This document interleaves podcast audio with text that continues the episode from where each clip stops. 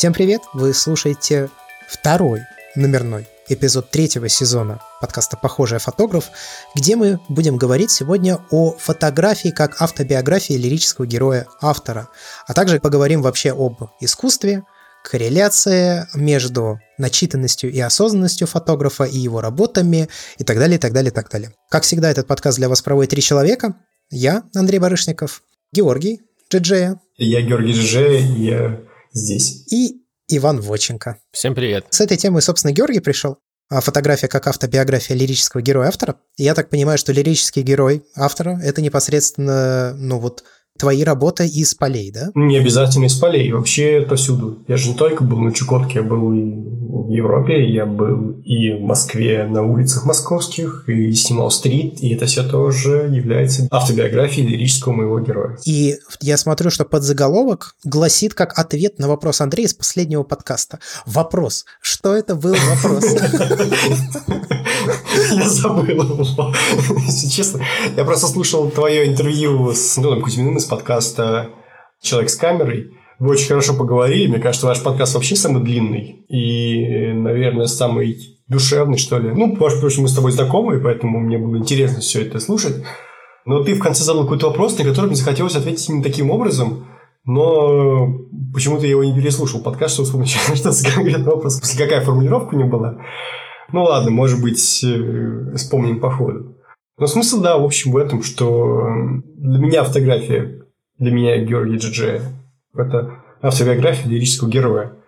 И я хотел бы сегодня с моими дорогими соведущими обсудить, для всех ли так, и если не для всех, то как у, у других, у кого не так, и, может быть, у тех, у кого не так, им как раз-таки все правильно себе представляется, а это я что-то неправильно делаю. Ну, в общем, поговорить о том, что э, насколько вообще, в принципе, рефлексия э, по поводу того, как мы снимаем, что мы снимаем и зачем мы снимаем, помогает нам, и попробуем разобраться, помогает в чем именно, потому что это отдельный сложный вопрос. Сегодня будет сложно с формулировками, потому что, ну, смотрите, допустим, суть простая. Вот у нас есть э, размышления фотографии, да, чтение классиков фотографии, э, размышлений всяких, условно, Высота и так далее, э, Лапина и прочих мыслителей. То есть мы все это читаем, читаем, читаем, читаем, и сколько нам это реально помогает. Помогает что? Помогает снимать хорошо? Что такое хорошо? Когда мы начинаем рассуждать, а что такое хорошая фотография, мы понимаем, что мы очень серьезным вопросом сталкиваемся, и у нас нет на это назначенного ответа. И вот, собственно, поэтому я и призвал моих мозговитых соведущих, чтобы они... Они сегодня два моих психотерапевта, коллективный психоанализ. Коллективная рефлексия. Давай как-то мы попробуем тогда по пунктам начать, потому что, ну, тема очень, мне кажется, обширная, и, безусловно, мы не дадим на нее хоть какой-то исчерпывающий ответ, потому что, честно говоря, вот положа руку на сердце, я посмотрю в темы подкаста сегодняшнего, ну, в план, и я понимаю, что, во-первых, а, сразу хочется сделать небольшое объявление. Во-первых, мне не хватает образования, как раз фотографического, да, мне не хватает э, практических навыков, и я не думаю, что обладаю достаточной квалификацией в принципе, чтобы провести нормальную беседу на эту тему. Просто есть очень много чего я не знаю относительно топика, который мы сегодня будем поднимать. И то есть я могу говорить какие-то вещи, которые, возможно, уже случились или, наоборот, э, были опровергнуты или еще что-то. Ну, в общем, я к тому, что, возможно, мой ответ – будет находиться вне существующего и уже изученного контекста конкретно вот этих всех вопросов которые сегодня будут подняты. Да, это важный дисклеймер, но это хорошо. Коллеги, я буду представлять мнение инстаграм-блогерш, которые постят свою жопу и могут вполне считаться лирическим героем. Ну, кстати говоря, а это же по факту так и есть. Да. У них самый что ни на есть лирический герой, который показывает некую э, идеализированную версию своей жизни.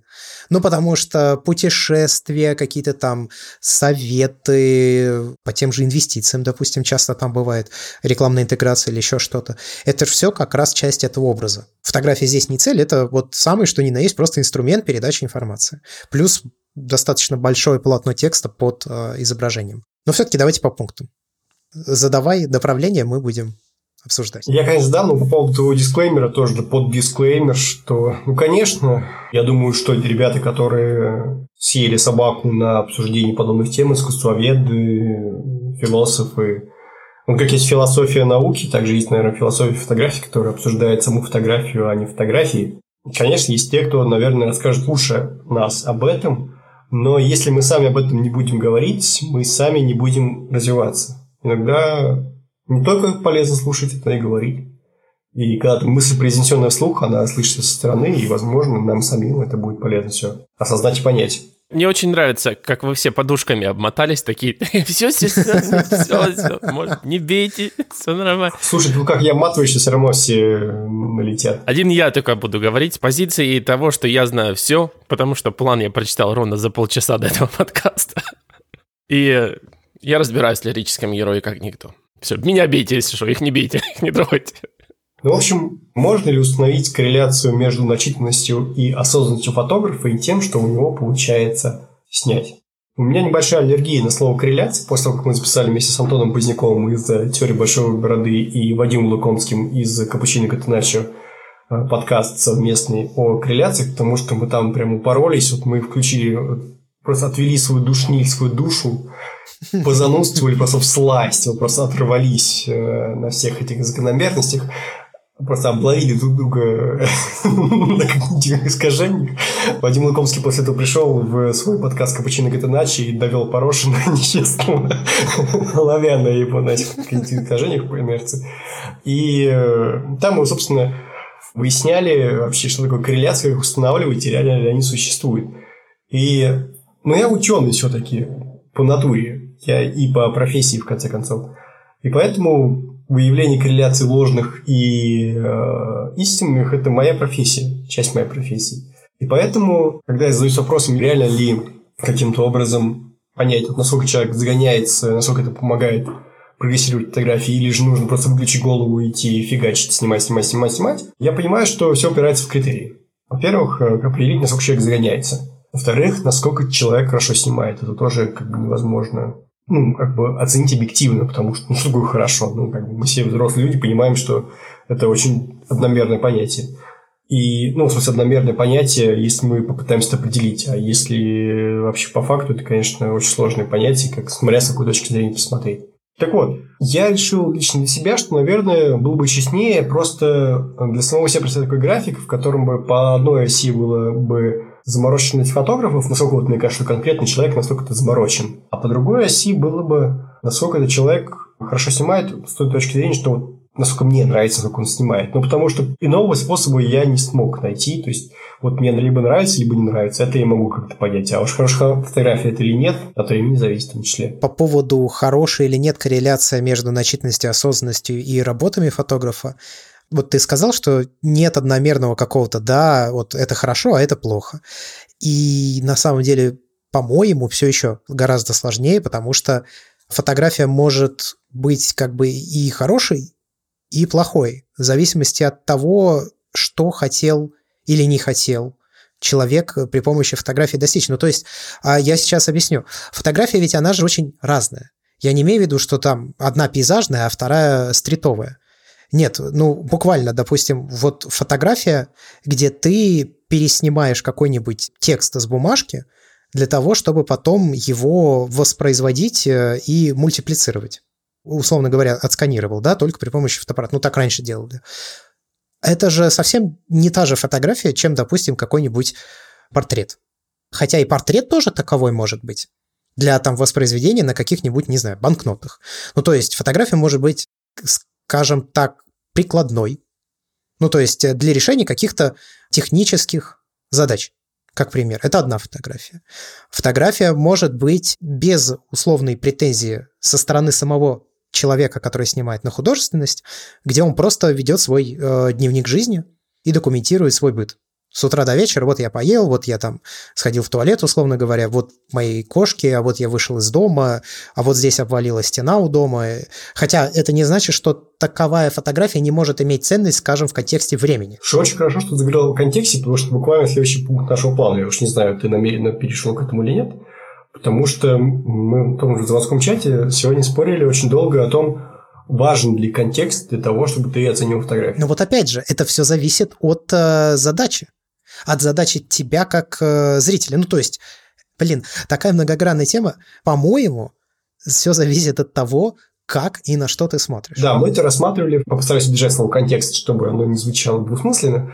Мы это рассматривали на примере спортивной фотографии. Мы начали выяснять, действительно ли спортивные фотографии – это просто поливаешь максимум э, снимков и выбираешь потом лучшее. Pray and spray, да? Ну, что такое, да, я не помню. Это Ваня Лебедев сформулировал. Я хотел привести фотографию как раз примера, где Мухаммед Али одержал верх над э, своим соперником. Какую из их две очень известных? А где он стоит такой, рука к плечу прижата. Ага, все понял. Которого в лайфе была. Я хотел ее как раз привести пример, потому что она может быть как очень важной для человека, кто находится в контексте того, что изображено, так и совершенно неважной для человека, который находится вне контекста того, что изображено, а если ему еще и бокс не интересен, да, ну то есть как вид спорта, я имею в виду, или спорт вообще в целом не интересен. И как бы получается, что ну вот эта дуальность, а на самом деле она даже не дуальность, я уверен, там еще можно найти слои, в которых фотография будет приобретать то или иное значение или терять эту значимость. Она всегда присутствует. Ну, то есть здесь можно поговорить о контексте зрителя. Ну, то есть не контекст, в котором находится фотография, а контекст, в котором находится зритель, потому что разные зрители будут видеть разные вещи и испытывать разные эмоции или наоборот их не испытывать.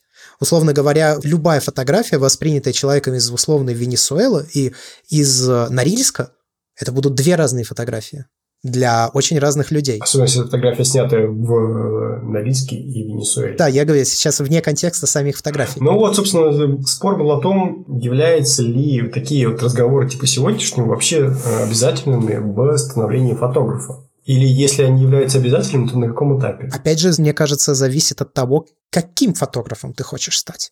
Потому что вот как фотография бывает очень разной, так и фотограф бывает очень разный. Да. Я могу привести пример музыки с одной стороны, из таких, скажем, фотографов. Вот сейчас э, в интернете ходит э, статья, где разбирается, что музыка деградировала. Но это не совсем так. Там все очень, конечно, показано с выкладками, графиками и так далее, но там рассматривается популярная музыка. Это очень важно, потому что ну, музыкальный рынок – это индустрия, это инструмент задача популярной музыки – доходить до наибольшего количества людей. И так уж вышло, что ну, чем музыка воспринимается проще, тем большее количество людей она охватывает. Это не значит, что она при этом плохая. Она просто простая для восприятия. В ней нет сложных гармоник. Сейчас вот я видел на YouTube видеоролик, Суть в том, что там есть определенная нота в определенной тональности сыгранная, которая перекладывается практически в любую мелодию. И на ней сейчас написано чуть ли не 80% всей поп-музыки, и некоторые из этих композиций это буквально эта нота прямо пам пам пам пам пам пам пам пам пам пам пам вот уже Билли Айлиш. А делаешь немножко в другую сторону проигрыш, и вот уже другой музыкант получился.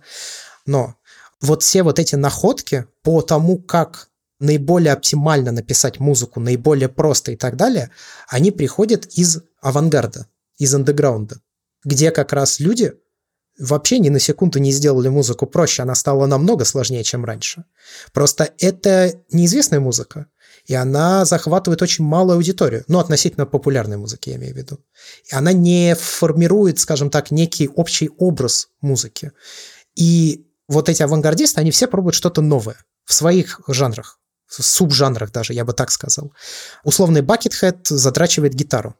Задрачивает гитару так, как никто до него не задрачивал. Он выпустил больше 400 альбомов уже. И это ну, один из самых крутых э, гитарных виртуозов, который когда-либо существовал. Он существует прямо сейчас, живет. У него очень сложные и ритмики, и композиции, и так далее. Или там какой-нибудь э, электронщик шумовой, там вообще безумные мелодики которые изначально как мелодию-то воспринять вообще нельзя. И там музыку, как правило, слушают не ради того, чтобы получить от нее удовольствие, а там ты получаешь удовольствие от разматывания вот этого клубка, как эта музыка была составлена. Я вот о таких вещах говорю. И вот эти авангардисты, они щупают разные области вот этой самой музыкальной сферы, и кто-то внезапно нащупывает рабочий инструмент. Он делает что-то такое, что захватывает внимание большего количества людей. Другие авангардисты тоже к себе этот способ передачи звука принимают. Но я говорю сейчас не обязательно о техническом каком-то воспроизведении, но я говорю о составлении там нотного стана, еще что-то. Дальше, ну, это идет по накатанной. Люди из более популярных жанров которые работают как раз в жанре поп-музыки, рано или поздно до них доходит этот инструмент. И если у них получается встроить это, ну, как-то дистиллировать и максимально упростить так, чтобы встроить это в свою музыку, то внезапно появляется новый поп-музыкант, который оказывается на коне на какое-то время. Это, кстати, не обязательно музыкант находит. Это могут находить менеджеры и продюсеры. Такое тоже бывает. И я к чему всю эту длинную телегу-то говорю? Это такой процесс, как бы получается фильтрация отбора. То есть есть инноваторы, они что-то придумывают, потом это выходит что-то удачное из этого получается, ее начинают наследовать другие из этой среды люди, и дальше это постепенно-постепенно приходит в массы. Вот мне кажется, что фотографии ровно на самом деле такая же история. То есть вот у тебя есть некая история фотографии, кстати, не очень большая, ей всего 181 год. Это я вот из фотографики уже узнал. Официально история фотографии исчисляется с 1839 года. Это не первое время, когда появились фотографии, но официально ее история ведется с 1839 года. И, кстати, интересный момент, что история как наука существует приблизительно столько же, сколько существует фотография. Это две очень э, молодые среды, и фотография в том числе. Особенно в сравнении с какими-нибудь изобразительными искусствами. Очень большими натяжками. Ты о чем? О Геродоте. Я говорю именно о истории как науке. Ну, вообще все науки довольно молодые. Геология тоже, в общем-то, в 19 веке возникла, и химия. Какой градус научности у нас сегодня. Слушай, меня в этим в МГУ травили э, несколько лет. Я должен был где-то выпустить яд. Я буду глазом народа здесь. Да я закончу мысль. Ну вот условно, ты хочешь э, быть участником, скажем, арт-среды, да, современного искусства. И здесь тебе нужно знать контекст. Ты ищешь э, разных художников, ты находишь тех, кто тебе импонирует, ты смотришь на их работы, там темы, которые они изучали, э, которые они показывали и так далее, так далее, так далее, инструменты, которые они использовали, и в какой-то момент ты, возможно, находишь какую-то щель, грубо говоря, между ними, которую ты можешь использовать себе во благо. Ну, то есть ты вот смотришь, ага, вот если я совмещу вот это с этим, то получится вот так и начинаешь пробовать это делать. Привносишь что-то свое, безусловно. Ну, это вот э, тоже мне интересно. Фотографии для фотографов. То есть ты снимаешь снимки, которые оценят, возможно, другие фотографы, но не оценят все остальные. У меня такая ситуация возникла, когда я ездил в Лондон 6 лет назад и э, показывал родителям три фотографии, которые там снял. Я себя чувствовал идиотом. То есть я показывал фотографии, которые, ну, блин, ну не для родителей. Тауэр интересный, меня на фоне Тауэра. Так вот, по поводу фотографий для фотографов, ставить перед собой такую цель, э, что может побудить человека. Это ему больше хочется признания элиты, чего даже хотеться человеку, в каком случае он не будет разочарован, если он захочет снимать фотографии для фотографов, такие условные. Фотографии для фотографов – это не то же самое, о чем я сейчас говорил. Я говорил о способе изучения как раз определенной среды для того, чтобы в эту среду как раз втиснуться. А для чего ты это делаешь? Ну вот если ты условно хочешь в арт-среду, наверное, ты хочешь заработать денег. В арт-среде их много, но они сфокусированы на очень малом количестве людей. Ну, как в жизни. Ну, да. Я к тому, что арт продается безумно дорого, если у тебя продающийся арт. Но кто его продает, их очень-очень мало. Прям очень-очень мало. И здесь, наверное, контекст вот этой среды тебе надо знать. В то же время ты можешь э, делать достаточно простые заказные фотосъемки, я имею в виду там семейные, э, не заморачиваясь. Ну, то есть есть люди, которые заморачиваются и семейные фотосессии превращают в вещи, которые, я не знаю, на самом деле институции признают их как что-то, что достойно выставляться в галереях или нет. Ну, как пример, допустим, такое тоже бывает. Например, я не знаю на самом деле. Но здесь у человека может быть другая задача. Вот он не заморачивается, он снимает вот это, он, ему платит за сессию 5000 рублей, но это его задача. Он хочет зарабатывать 5000 рублей за свою съемку и делает таких там, допустим, 30 съемок в месяц. Но это другая цель. А в какой таком случае смысл, если он зарабатывает эти 5 тысяч, если он может снять свадьбу за 30 и вообще никак не угождая при этом арт-среде? Нет, а я не говорю про арт-среду. Я говорю, что вот этот человек работает на совсем другой социум. Ну, в смысле, что не стремясь в нее попасть? Вообще не заморачиваясь насчет этой среды. Да, он не думает о ней. Он снимает для людей, которые приходят и делают у него заказ вот 5000 рублей снимите нас у камина. Он берет, снимает их у камина, получает свои 5000 рублей, и через два часа к нему приходит следующая семья. Он так зарабатывает. Это его задача. Я не знаю, надо ему или нет, но я подозреваю, что ему, наверное, не очень нужно знать, какие там современные фотохудожники существуют и что они делают. Ему это не нужно. Ему важно знать, допустим, какой новый свет появился, да, там, как пример. А может, ему и это не надо знать. Может быть, ему нужно знать, какие новые фотостудии открылись. Или как попасть куда-то. Ну, просто я как раз сразу пытался это обозначить этот легкий конфликт. То есть, по сути, такая матрица получается. Первый вариант – ты снимаешь, снимаешь. Второй – ты снимаешь, думаешь. Второй – ты думаешь, снимаешь. Третий – думаешь, но не снимаешь. То есть ты можешь очень много думать о фотографии, изучать э, других фотографов, изучать сложные метафизические, метафорические, мета-мета-пост-пост, сложные конструкции, написанные красивыми словами. Все это пытаться понять или сделать вид, что ты понимаешь это. И а для чего это нужно? То есть, если ты хочешь быть в арт-тусовочке, наверное, да, тебе это необходимо. Если ты хочешь условно снимать за 5000 рублей э, семью камина, то нахрена тебе это надо? Ну и, скорее всего, тебе это не надо, тебе это не надо делать, и ты это не делаешь. Ты можешь тупить да, в заводской чат, обсуждать там, какой лучший фикс на Nikon F80. Это как пример, да, я просто к тому, что это все зависит от задачи. Может так быть, что задачи вообще никакой нет, и ты снимаешь просто потому, что тебе нравится. И такие, кстати, случаи тоже есть. Вот у нас в темах Вивен Майер, она снимала то, что ей нравится. И в Игаре Виноград снимал, потому что ему нравится. Он же отснял какие-то тысячи, тысячи, тысячи роликов. И я совсем недавно слушал подкаст, где как раз его обсуждали.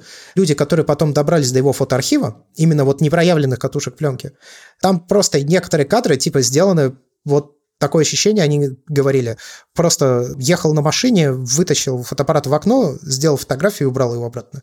Он даже не смотрел, что снимает. Ну, то есть вот ему тоже нравилось щелкать на кнопку, но при этом он важная персона в индустрии фотографии для ее истории. Как бы я хотел очень трендовый момент в наш подкаст вкинуть, потому что сейчас же айфоны начали продаваться сегодня, день, когда в очередях люди стоят.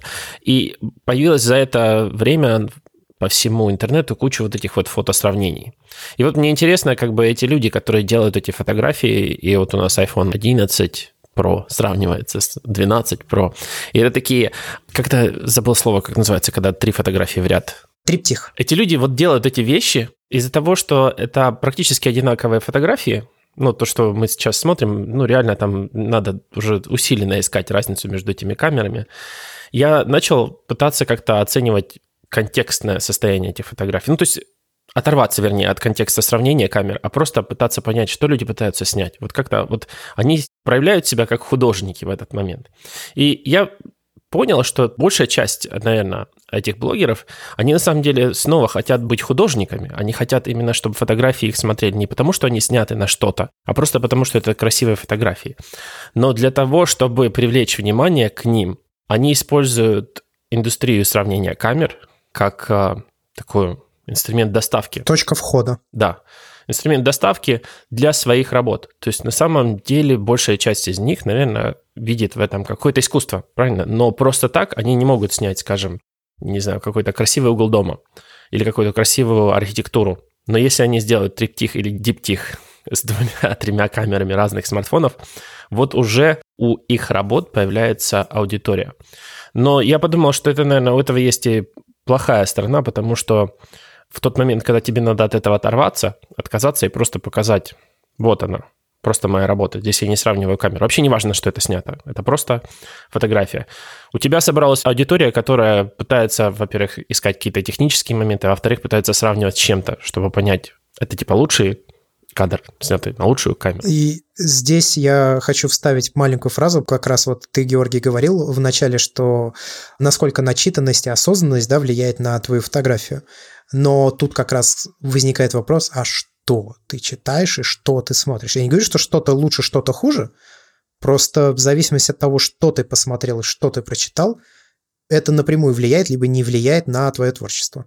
Слушай, ну, применительные фотографии на самом деле говорят обычно об одном и том же. Я не уверен. Мне кажется, это определенное впечатление от определенного пузыря. Возможно, но если мы начнем, допустим, писать э, список э, людей, которые пишут фотографии, и э, фотографов, которые на нас повлияли больше всего, и направлений, которые нам бы следовало изучить, мне кажется, процентов на 70 он бы пересекся. Ну, это мое предчувствие. Ну, давай так, смотри, вот на тебя условный Дайда Мариама сильно повлиял? Нет. А я неосознанный и неначитанный. Ха.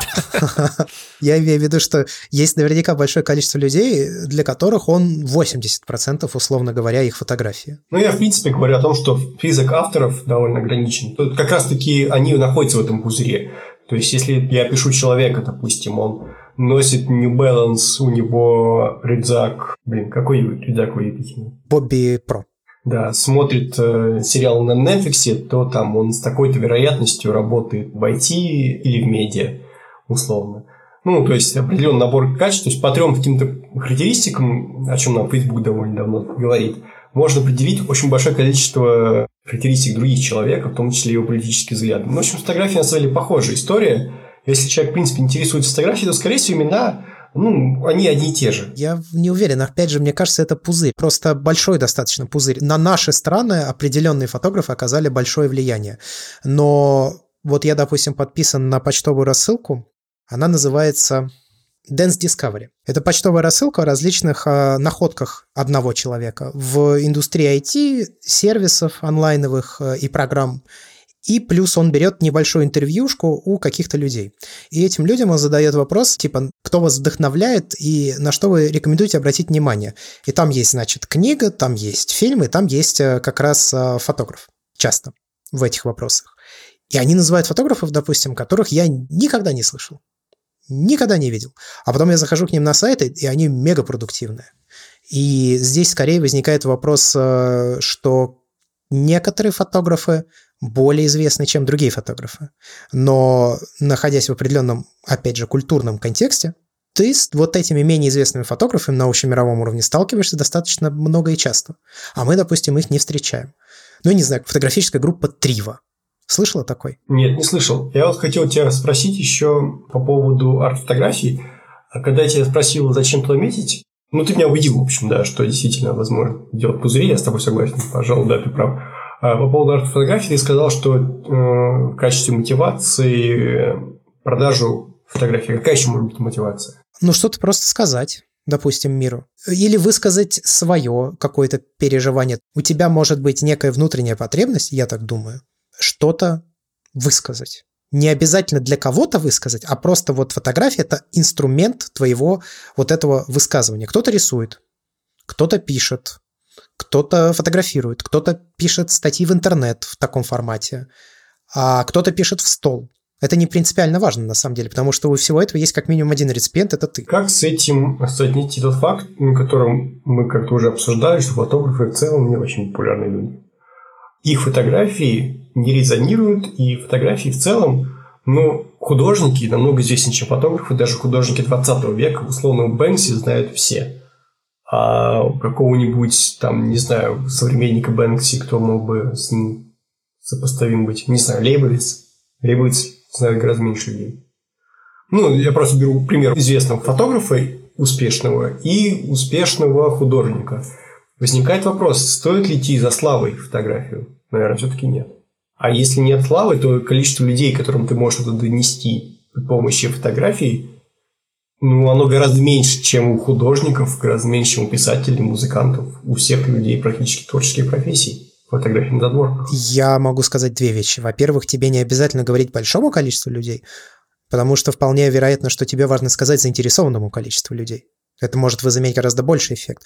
Но это как, условно, Инстаграм ты листаешь, листаешь и смотришь фотографии типа полторы секунды.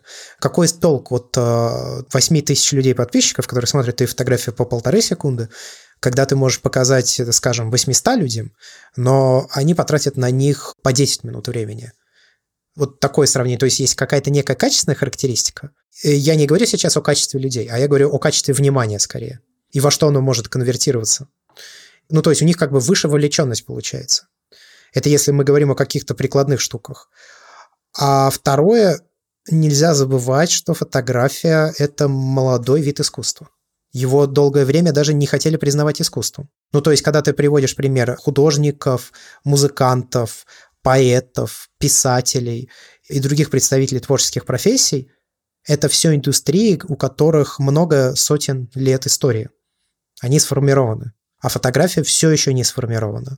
То есть она устоялась как э, технический медиум, она возможно, даже больше, чем остальные виды искусства, вошла в повседневную жизнь, потому что она прошла процесс упрощения до того, что ты просто с телефона ее можешь снимать. Ничего, в общем, не нужно. Достал телефон и снял. Но в то же время она не, совершенно не сформирована как индустрия. Что хорошим примером может выступать, допустим, наши страны, где арт-рынок в принципе отсутствует. Ну, он как бы типа есть, но он вот только что-то там, что-то где-то теплится только. И как в это все входить? Ну, то есть банально, ты вот научился фотографировать, да? Технически я имею в виду. А что дальше делать? А непонятно, что делать дальше. И это, в принципе, так плюс-минус везде непонятно, что дальше. То есть каждый пытается для себя как-то сам проложить путь. В то время, когда в условной музыке как-то более понятно. Ты сложил бенду, вы научились играть, вы начали делать э, хорошую музыку, у вас э, появились слушатели, вы подписали контракт с лейблом или выложили Spotify, или там в Apple музыку, да, ну, надо, скорее всего, везде. И постепенно вот так вот вы как бы вскарабкиваете. Эта лестница более-менее очевидна. А тут даже как бы и лестницы-то особой нет. Слушай, видно, что человек ходит в фотографику, да? То есть ему вопрос такие вообще. прям вообще колкие и тяжелые, вроде такой с потолку не сшибешь вообще просто. На все ответы прям четко разруливают. Тогда тебе третий вопрос еще. Насколько это дискретная история, что арт не арт? Ну, то есть, насколько плавен переход между свадебной бомбилой и человеком, который фотографирует веточки для аукционной собственности. Я думаю, что этого перехода может вообще не быть. Нет, я не про одного человека говорю конкретно, а в принципе, что вот можно представить себе ряд людей, которые вот от до. Ну да, такие есть вроде как даже. И более того, как правило, они совмещают, потому что одним только ртом сыт не будешь, только самый-самый топ живет за его счет. Мне кажется, что тут еще очень важна среда, в которой ты существуешь, твое окружение, желание выходить на какие-то другие грубо говоря, уровни социума, не знаю, как это сказать, но условно Бомбилу посадить в болид Формулы-1 вполне можно. И, наверное, у него достаточно много опыта, и через какое-то время он может стать гонщиком F1. Ну, а гонщик F1 может сесть и бомбить, потому что по идеологическим соображениям. Ну, нет, просто если бы гонщики F1 зарабатывали, как, условно говоря, фотохудожники средней руки, ну, у них бы была бы потребность жизненная кушать хлеб. В Убере подрабатывали бы. У меня пример, наверное, будет с футболом, наверное, в котором вы больше разбираетесь, чем я. А, Андрей особенно. Очень много людей играют в футбол, правильно, но в какой момент понимаешь, что вот, вот здесь уже все, вот это супер талант, а этот человек просто пинает мяч. Или просто очень хорошо пинает мяч. Лет 10. 10 лет пинания мяча. Нет, после 10 лет э, в пинании мяча, 10 лет э, биологического возраста. То есть ты довольно рано понимаешь, ты, тебя подтягивают или не подтягивают. Потому что есть у каждого футбольного клуба свои команды определенных возрастов. Они обычно называются годом рождения то есть, условно, ЦСКА, у них есть команда 96 -го года рождения, 97-го, 98-го. Вот. И, кстати, довольно забавная есть вещь, что футболисты обычно более успешные, которые родились весной, потому что играют все одно, ну, одногодки обычно. И те, кто родились весной, просто крупнее на полгода, чем те, кто родились осенью. И имеют преимущество биологическое из-за этого перед теми, кто родился да, позже. Они просто больше. То есть, за полгода ребенок вырастает довольно серьезно весенних футболистов больше. А при этом самые выдающиеся футболисты осенние, потому что они через это проходят. Ну, в общем, довольно забавная история. Представляешь, насколько конструкция футбола выстроена, да? Уже вот это даже просчитано. Ну, короче, футболисту довольно рано пасут. Сейчас э, профессиональные контракты запрещено э, давать слишком рано, то есть, по-моему, там ограничение 18 лет. Но если человек талантлив, его уже 14 лет идут. Есть э, такой футболист Мартин Эдегор, который перешел в Мадридский Реал. Мадридский Реал, он понимает, что это ну, самый-самый топ, выше просто некуда, ну, как бы а, ведущий клуб мира. Самыми большими там трансферами, зарплатами. Ну, по крайней мере, один из. И э, этот Мартин Эдегор засветился за сборную Норвегии, когда ему было 16 лет. И уже в 16 лет его Реал подписал. Но поскольку юридически не имел права выпускать его за первую команду, и там, ну, каких-то нюансов, он отправил его свою вторую команду, он там сидел. Ему выдали зарплату полтора, что ли, или два миллиона евро в год. Вообще, зачем я поперся в другие индустрии? Вот получается, во многих индустриях есть еще срок жизни. Ну, грубо говоря, у тебя есть определенные там 20 лет, в которые ты можешь физически выполнять эту задачу. И твои скиллы больше никуда не перекладываются. То есть ты вот футболист, и если ты физически можешь играть, у тебя есть столько-то лет, где ты можешь очень дорого продать этот талант, или хоккеист, и потом все, дальше у тебя вот этот вот скилл никак не перекладывается. А вот с вождением и с фотографией сам отрезок, в котором ты можешь что-то делать, очень большой, правильно? Ну, то есть потому что можно снимать условно практически всю жизнь. То же самое с вождением. То есть там, да, есть физические ограничения, там, если ты гонщик Формулы-1 и вдруг перестал уже влазить в булит, всегда есть ралли, ты можешь пойти и там нормально влезешь в машину.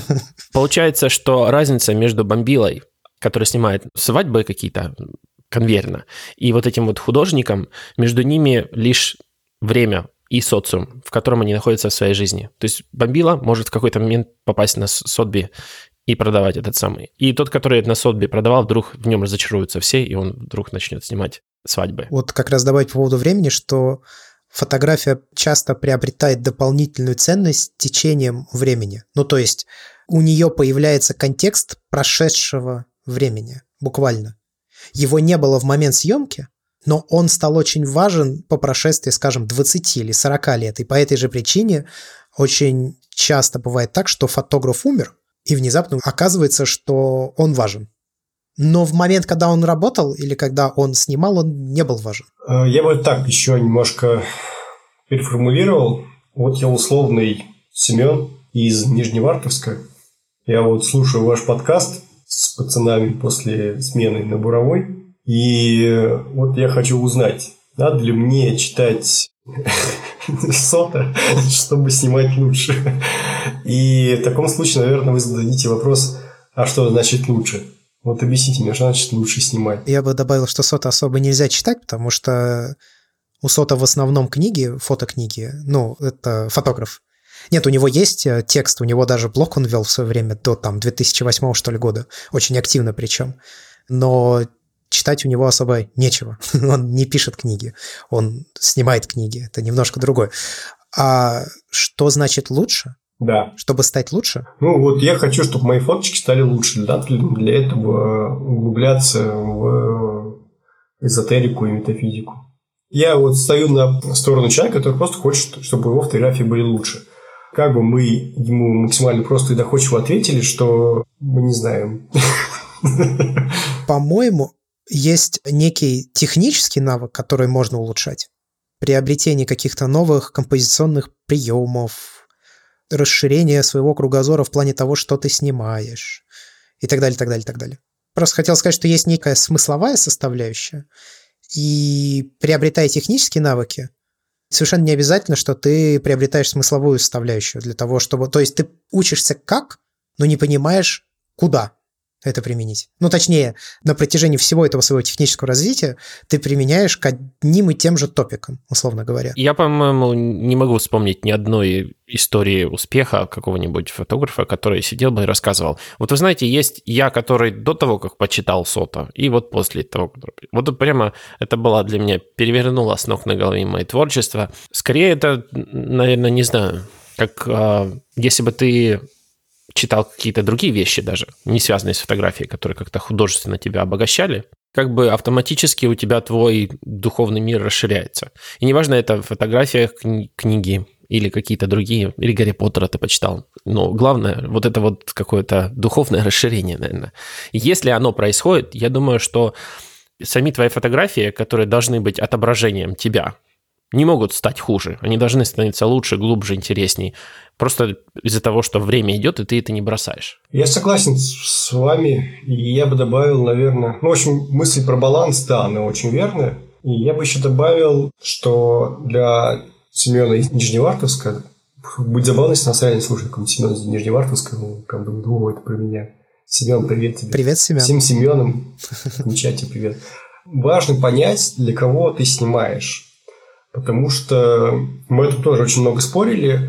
Есть как бы два взгляда на эту проблему. Есть социоцентричный и есть эгоцентричный. То есть ты снимаешь, чтобы показать, или ты снимаешь просто потому, что ты не можешь снимать и показываешь постольку поскольку. Антон Кузьмин, которого мы, кажется, уже вспоминали в ходе сегодняшнего подкаста, очень хорошо сформулировал, что мы снимаем для себя, а показываем для других. Просто вот нет противоречий, просто разные процессы, и они имеют разные векторы направленности. В принципе, мне очень понравилась эта формулировка, она немножко утихомиривает внутренний конфликт. Но в то же время я для себя, вот как-то вот в этом году очень хорошо ощутил, что я снимаю все-таки для себя. А, я люблю пока фотографии, люблю, когда их смотрят, люблю, когда их оценивают и хвалят. Но я бы их все равно снимал, даже если бы этого всего не было. То есть я снимал фотографии, когда их никто не смотрел. И у меня есть условные подзамочные посты в ЖЖ, в которых есть фотографии, которые я никому не показывал, они важны лично для меня. Это все-таки идет изнутри. И автобиография лирического героя – это как раз о том, что я снимаю фотографии, грубо говоря, своей жизни. Чем моя жизнь интереснее в данный момент, тем интереснее мои снимки. Интересно ли мои похождения на Чукотке? Ну, судя по тому, что я слышу от других людей, большинству из них интересно, что там со мной происходит. Это необычно. Интересен ли мой стрит в Европе? Ну, гораздо меньшему людей количеству, но, тем не менее, тоже любопытно. По крайней мере, на этом любопытстве и появился у меня стимул завести вообще свой блог. То есть, изначально были фотографии, потом текст. И, э, как бы, подытоживая вот эту вот мысль, наверное, это зависит от того, для кого вы все-таки хотите снимать. И это очень важно сразу понять, для других или для себя, и для других и для себя, и в таком случае, если для других, для кого конкретно. Потому что если это общество в каком-то смысле экспертное, фотографы, то это немножко одна история. Если это... Условные критики? Да, то другая. Если это подписота в Инстаграме, то, в принципе, да, третья история. И вот здесь мы приходим к тому, что контекст важен. Тебе надо понимать как минимум контекст общества, или его частей точнее, в которых ты хочешь свои фотографии показывать. Ну, то есть ты говоришь, важно определиться для кого. Точнее, даже не для кого, ты можешь снимать для себя, но кому показывать. И вот здесь становится, ну, типа, ты можешь обыгрывать в своих работах какие-то вещи из той же там культуры, других ее представителей, визуальных, музыкальных, еще каких. И люди, которые будут прочекивать вот эти параллели, их будет это торкать. Проблема 21 века в том, что люди сейчас не вникают в контекст. И это стоит принять или с этим стоит бороться? Не, ну они в нем существуют. Ну, они в нем существуют, но, допустим, когда мы смотрим на старые фотографии, ну, люди смотрят мои чукотские фотографии, они понимают контекст этих фотографий. Если они видят их впервые, то не понимают. Скорее всего, нет. Но если ты напишешь «I'm a bad guy» сфотографируешь где-то, то очень большое количество людей поймет, хотя вполне вероятно никогда не интересовалась э, даже конкретной композицией. Если фотография нравится и без контекста, и в нем не нуждается, если что, я, в принципе, с тобой согласен, просто хочу максимально эту вот мысль развить. Если фотография без контекста нравится, это делает ее более ценной? То есть фотография, которая нравится и без контекста. Это не круче. Нет. Это не круче, не хуже, это просто иначе. Ну, то есть, словно, я не могу сказать, что... Вот открыточный пейзаж нравится очень большому количеству людей. Контекста ноль. И когда, допустим, падение, взрыв этих э, башен-близнецов, которые сняли, помнишь, с противоположного берега, где люди сидят и радуются, едят. По-моему, Нахтвы, нет? А, нет, Нахтвы снимал непосредственно под башнями, а конкретно тот, я не помню, кто снял. Я тоже забыл, но видишь, это не так важно, изображение запомнилось, вот что важнее. Это хуже, что ли, фотография? Ну нет, но контекст важен. Да, ты можешь видеть это как два разрушающихся здания, но не понимая, что конкретно произошло, на тебя это окажет далеко не такое сильное воздействие.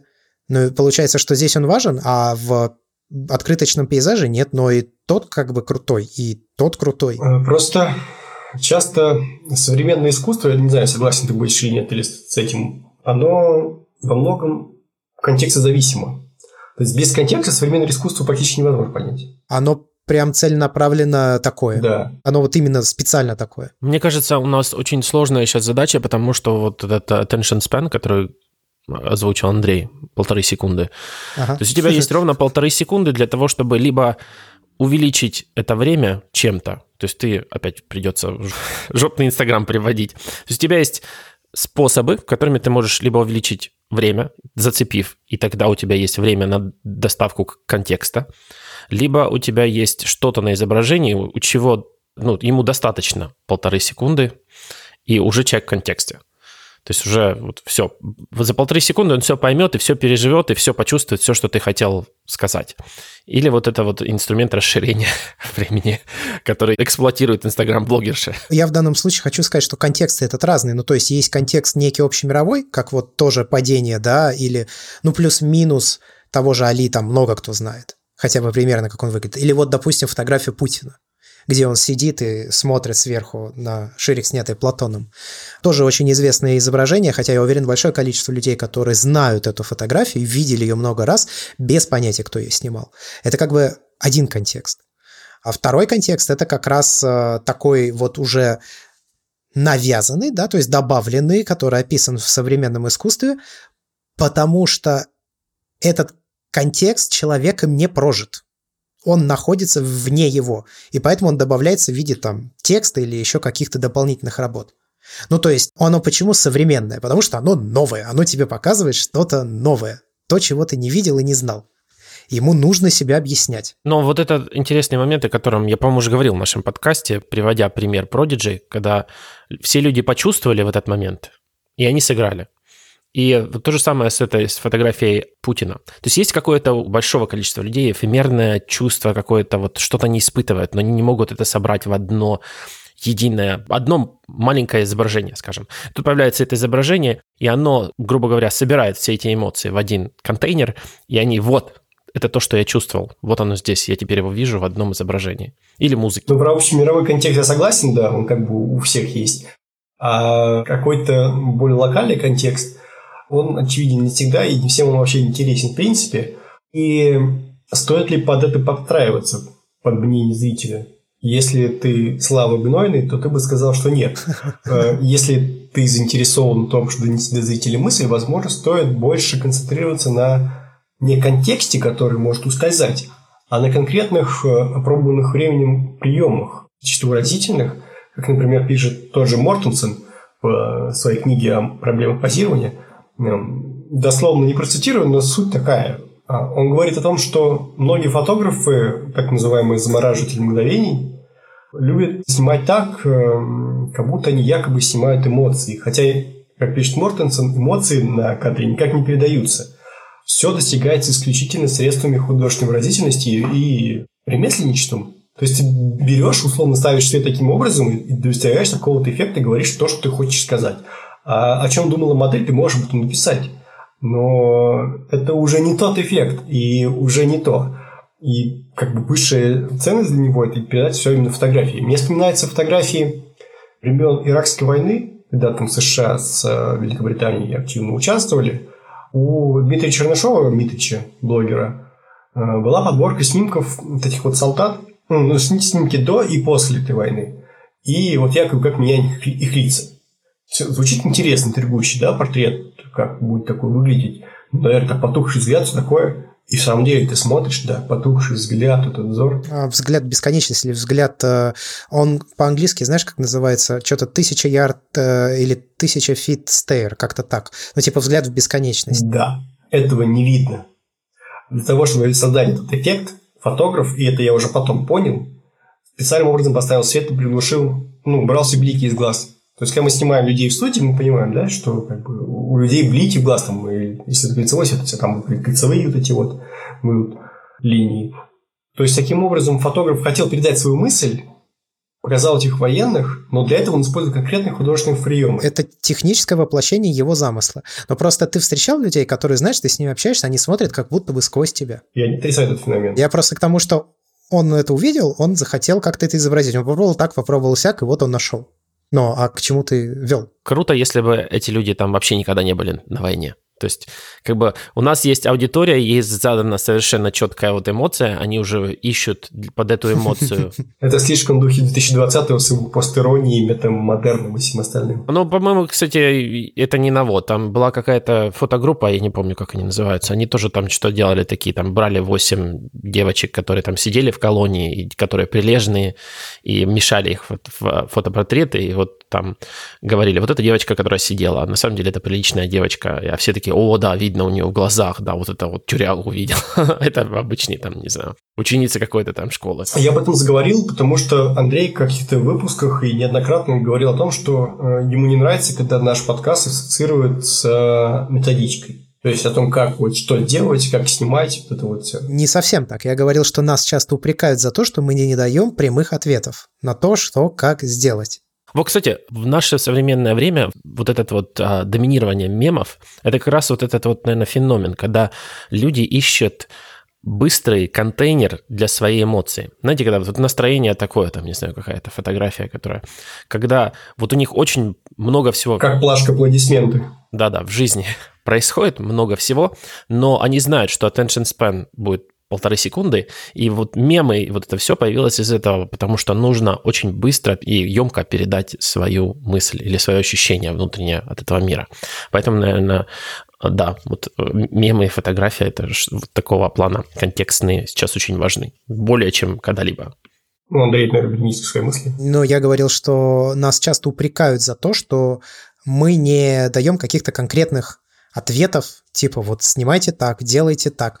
Ну и дальше я высказывал свое к этому отношение, что это не может быть как раз вот методичкой, потому что это всегда определенного рода экспериментация вот что работает в одном случае, не обязательно сработает в другом. Хотя, безусловно, есть определенные приемы, которые ты можешь использовать и в плане света, какие-то общие там модели, да, там еще что-то. Но мы как бы говорим не об этом в подкасте, и это окей. Слушай, тот же Мортенсен говорил, ну, он понимал эту проблему, что вариантов бесчисленное множество. И он в таких случаях э, писал, что он просто говорит, как делать не надо. А как делать не надо, если вы не понимаете, почему так делать не надо. Если вы понимаете, почему так можно сделать, и как это сработает на конкретном случае, тогда да. А по умолчанию так не делайте. В принципе, это подход. Ну да. А можешь вернуться, ты в начале подкаста говорил о матрице, типа снял, не подумал, еще раз их перечислить можешь? Ну, условно, у тебя вот есть варианты, как ты можешь. Можешь просто снимать и не думать. Ты можешь снимать и потом анализировать. Сначала думать, а потом снимать. Вот, а можешь просто думать и особо не снимать. Ну, я не знаю, я сейчас о себе буду говорить, но у меня они все задействованы одновременно. Ну, то есть вот э, на примере домашнего задания, которое я вот только-только сделал для фотографики, там нужно было описать э, свое пространство. И я сначала не знал, как мне это сделать, и я снял, не думал. Вот у меня получилась фотография, которую я сделал на телефон, с там частью как бы такой абстрактной котика. И я понял, как я хочу снимать это. И дальше я начал думать и снимать. А потом, когда я все это отснял, я начал это анализировать уже постфактум, как мне теперь это подать, как мне это презентовать, как мне их сложить друг с другом, вот в эти самые триптихи, чтобы они работали. Хотя отдельно очень важная история и тема, которую бы я хотел поговорить о том, как важна роль демонстрации вообще фотографии. И не только фотографии. Ну да, вот уже три как бы из этих приемов были стопроцентно задействованы, из этих матриц, да. И как раз подумал и не снял – это тоже было в процессе, потому что я знал, чего я хочу получить, и, соответственно, я э, что-то не снимал. А, ну, то есть, вот смотри, простой пример. Ты начал листать фотографии. Сначала я снял котика на телефон, и я решил снимать части котика абстрактные. Вот там есть шерсть. А это все на пленку? Да, это все на пленку. То есть, вот я снял сначала на телефон, потом я снял вот эту шерсть, я посмотрел, понял, что она ничего, но много вариативности лично я не могу здесь придумать. Наверное, нужны другие котики с другой типов шерсти. Я пошел дальше, я снял отдельные их части. Там было просто в задании важно, чтобы мы еще композиционные какие-то рифмы находили и так далее. Ну, то есть вот здесь там посередине две окружности, три даже, да, какие-то такие вещи. Я снял несколько котиков, потом я сделал несколько натюрмортов, обычных. Они, кстати, не подряд шли, я их в процессе снимал просто размеженно. А потом я снимал части котиков, я перенес это на предметы. Ну, как бы спроецировал, да, то, что я делал. Я снял несколько этих и вот таких каких-то вырезок. Потом я снял части натюрмортов, и дальше я обратил внимание, у нас такая удачная вышла квартира, которую мы снимаем в Питере. Если солнце есть на улице, то она практически круглосуточно освещена солнцем. Что в Питере, наверное, не часто? Одна из тех двух квартир. По мере того, как солнце движется, оно бросает разные тени сквозь окна, и получается, что оно делает проекцию предметов из моего окружения на эти стены. И я начал снимать, соответственно, вот эти проекции. И вот я некоторые из них вставил. Я суммарно отснял две пленки, 72 кадра. Ну и там какие-то были неудачные кадры, какие-то просто похожие. Ну вот те, которые я наиболее удачными считаю, я их э, взял. И дальше я как раз, отталкиваясь от света, посмотрел, э, в каких поверхностях свет красиво играет. И еще сделал несколько кадров с ними. Ну то есть у меня вот такой мыслительный процесс был, и он как бы перетекал из одного подхода в другой. А запустил этот мыслительный процесс, как раз э, снял, не подумал. Но потом посмотрел, и дальше уже вот пошли в ход другие матрицы. Тот случай, в котором мы, как всегда, нашим слушателям говорим, снимайте дети на пленку. Видите, 72 кадра, 70 шедевров. Два в мусорник. Обрати внимание, что по отдельности эти фотографии бы не работали. Да, конечно. Это круто. Ну, раз уж мы уже закончили более-менее с темой, это тоже оф-топ небольшой вкинул. Я полюбил вертикальную фотографию заново. Ну, не полюбил, а открыл для себя ее заново. Я же в десятые нулевые годы ну, формировался как фотограф. Соответственно, у меня основной просмотр был всегда э, ноутбук, компьютер. 16 на 9 горизонтально. Все вертикальные фотографии на компьютере всегда смотрелись очень плохо. Я, соответственно, просто не приучал себя никогда. Мне никогда не нравилось снимать вертикальные фотографии, мне получалась фигня, я просто получал маленькое изображение, грубо говоря. А в этом году я решил заморочиться с версткой Чукотского поста и заверстал его таким образом, чтобы на мобилах он открывался с вертикальными фотографиями, а не горизонтальными. Я все свои фотографии, которые уместно было кропнуть горизон... э, вертикально, кропнуть вертикально, мне так понравилось. Прям заиграл. Ну, есть что-то в вертикальных фотографиях. Она, кстати, у японцев очень часто играет. Есть у меня определенные мысли, почему они часто снимают вертикальные снимки. Мне кажется, это как раз, отталкиваясь от Лапина, я делал вывод, что это как раз тем, как они пишут иероглифами сверху вниз. Вот, кстати говоря, о контексте, да, знании там фотографов и так далее. Вот я когда все это отснял, я начал отбирать фотографии, у меня получилось там типа 30, как раз 5 или 36 кадров. И у нас было задание не менее 10. Но там отдается на время презентации работы достаточно небольшое количество. Ну, типа там 5 минут, 7 минут, может быть, ну не очень много. И я начал думать, как мне это презентовать. И я вспомнил, были такие Бьорн и Хила Бехеры. Слышали о таких? Нет. Не. А я думаю, что вы могли видеть их фотографии, знаете, водонапорные башни в большом количестве, сфотографированные такие черно-белые на большой формат, а, газгольдеры, доменные печи, прямо в большом-большом-большом-большом количестве они их снимали. И это так называемая топология. Они относятся к немецкой фотографии. Я вспомнил как раз вот о их работах и буквально как раз начал компоновать э, фотографии, чтобы они были похожи по три штучки. Сам процесс фотографирования был актом гедонизма. Ну, ты так о себе пока еще не говоришь. Они целую школу фотографий породили, из которой как раз э, вырос, допустим, тот же этот Гурский, Андрес Гурский. Это целая школа фотографий, и он был то ли их учеником, то ли в этой школе учился непосредственно, в их школе фотографии, которые ему преподавали. Дюссельдорфская школа фотографии как раз э, которую основали Хиллы и Бернт Бехер. И это целое направление фотографов, их много. И очень много из них, кстати, стали успешными именно на арт-рынке.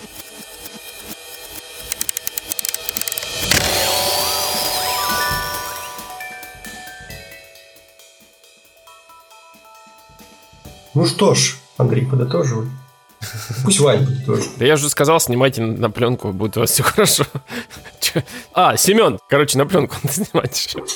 Не забудь. Где-то в Нижневартовске пленку купишь, это твои проблемы. Но если ты преодолеешь эти препятствия... Представляешь, в, через 10 лет такой Семен дает интервью. Вы знаете, был Семен до выпуска, похоже и после.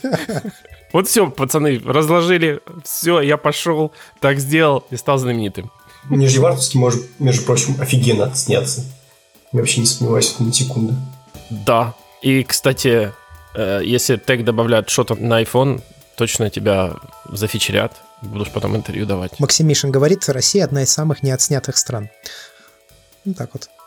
Ну, то есть, э, есть очень много мест в нашей стране, которые никто толком не видел, потому что их никто толком нормально не снял. И типа он говорит, чего вы ждете, идите вперед, пользуйтесь моментом. Наверное, будем подытоживать. Я надеюсь, что наше сегодняшнее, я даже не знаю, что это было, это не рефлексия, на самом деле. Рефлексия – это ведь сомнение. Психотерапия. психотерапия, да, наша групповая онлайн-психотерапия для кого-то была полезной, может быть, кто-то что-то для себя узнал новое. Всех фотографов, которых мы упоминаем, мы пролинкуем в описании. Э, мы пробовали сделать видеоверсию, такую очень коленочную, первый блин, стопроцентно комом и так далее. Если она как бы будет приложена к этому эпизоду в том числе, то тут, значит, повезло, вы сможете посмотреть фотографии в процессе обсуждения непосредственно, как мы их сами находили и обнаруживали. А если нет, ну, мы будем стараться в одном из следующих выпусков, не прямо в следующем, но в одном из следующих выпусков, такое размытое понятие, сделать также и видеоверсию, чтобы чуть более визуальным наш подкаст стал все-таки, а фотография ведь подкаст. Ну да, мы не дурачки, мы понимаем, что фотографию ее лучше не обсуждать и показывать.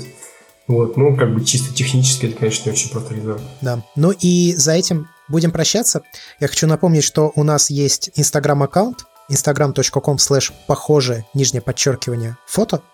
А, заходите, мы каждый или практически каждый будний день, это важно, будний рабочий день, выкладываем туда какие-то подборки фотографов, Потом мы их сортируем по подборкам в нашем аккаунте. Иногда мы взаимодействуем с аудиторией и выкладываем фотографии наших а, слушателей, которые вы тоже публикуете в Инстаграм. Можете поддержать нас на Патреоне, сайт patreon.com slash где вы получите доступ к дополнительному аудиоконтенту, в котором мы обсуждаем как фотографию, так и совершенно отвлеченные от нее темы, никак не связанные, но связанные с нами, так или иначе. Ну и здесь мы закончим. С вами были три человека. Я Андрей Барышников. Я Георгий Джаджаев. И я Иван Воченко. Всем спасибо за прослушивание. До скорых встреч и пока-пока.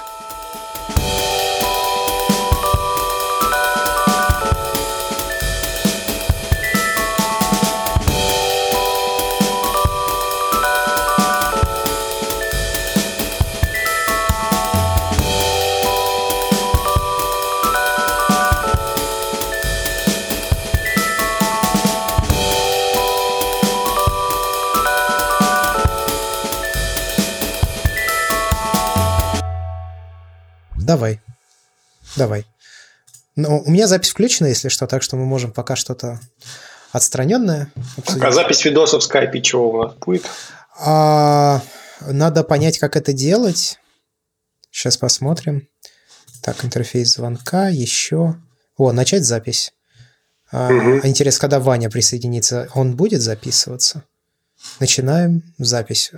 Так, чтобы не возникало правовых споров, сообщайте собеседникам, что ведете запись. Да. У меня появилась э, фигня, которая показывает о том, что ты записываешь. Mm-hmm. Починка ведет запись звонка. Ну да, логично, так, наверное, должно быть. А тут есть функция поднять руку, ты видел? Что произошло сейчас? Ты понял.